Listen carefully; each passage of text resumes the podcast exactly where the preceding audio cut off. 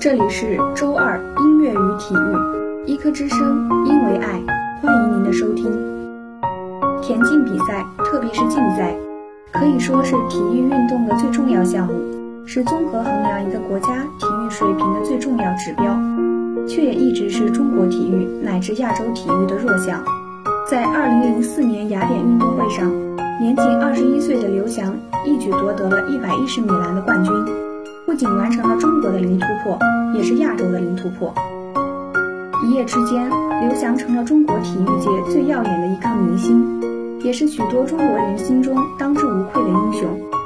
在接下来的四年里，这个年轻的小伙子频频创出佳绩，在很多人的心中，刘翔已经成了中国体育的象征和代表。刘翔，一九八三年七月十三日出生于上海市普罗区。中国男子田径队一百一十米栏运动员，他是中国体育田径史上，也是亚洲田径史上第一个集奥运会室内室外世锦赛、国际田联大奖赛总决赛冠军和世界纪录保持者多项荣誉于一身的运动员。俗话说，三岁看老，小刘翔的这股子倔强劲，也注定了他未来的功成名就。而让刘翔区别于他人的特质。不仅仅在于他的不服输精神，其抗干扰能力同样也超乎常人。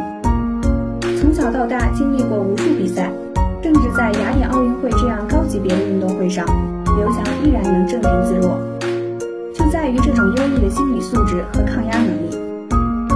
当我在比赛的时候，除了赛道，其他的我什么也看不见，什么也听不见。那个时候，在我的内心世界里，全世界就只剩下我一个人了。刘翔这样形容自己的比赛状态，而这种堪称运动员最高境界的状态，在刘翔尚且年少时就显露出端倪。我记得刘翔第一次参加全国性比赛，那时候他才十六岁。老方娓娓道来，正是那一场比赛验证了刘翔的与众不同。一九九九年初，全国少年赛在河南举行，刘翔报名参加了十六至十七岁年龄组的比赛。比赛临近开始，他已经将小选手们带到了起跑线前。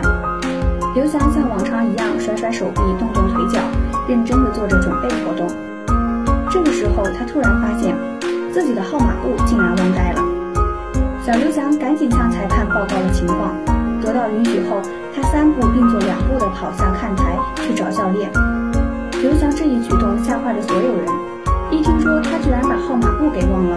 当时教练们头上汗都下来了，把号码布放在自己包里了，可当时他的包还不跟大伙儿在一起，在另一个同学那儿。教练赶紧去找另外一个孩子，拿到号码布，再跑着送到刘翔的手里。这一折腾，比赛就被耽搁掉了两三分钟。幸好裁判通情达理，等刘翔把号码布别到胸前，一切都准备妥当了，才重新宣布比赛。比赛的结果再次叫所有人大吃一惊，小刘翔竟然丝毫没受到之前一团混乱的干扰，心无旁骛地投入到比赛中，而且最终还拿到了冠军。要是别的小孩，经过这么一折腾，早就慌了手脚，比赛已经输掉一半了。何况之前他还拼命跑了一段路来看台找教练，体力也消耗了一大半。谭春华感慨地说：“刘翔就是心理素质好，他简直就是个奇才。”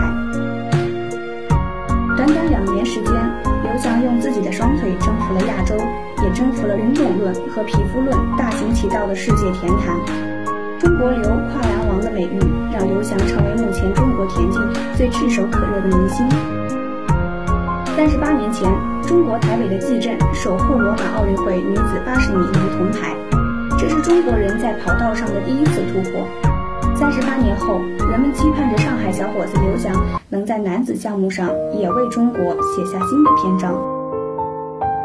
刘翔说：“每次与约翰逊站在同一条起跑线上时，就感觉是在战斗。对手越有实力，我打起仗来就越来劲。”而事实上，在刘翔的成长道路上，阿兰·约翰逊始终是他学习和追赶的对象。从他傲视亚洲的那一天开始，他追赶的约翰逊脚步就越来越快。二零零四年五月的大阪大奖赛上，刘翔在与阿兰·约翰逊的同场竞技中第一次击败了这个对手，同时也创造了十三秒零六的亚洲纪录。这一成绩也是那一年世界第二的好成绩。没有最高，只有更高。无论是刘翔还是奥运赛场上其他优秀的运动员，人们固然期盼着他们在竞技场上能够创造出好的成绩，但是在人们的心底，更看重的是他们挑战自我时所表现出来的高贵精神气质。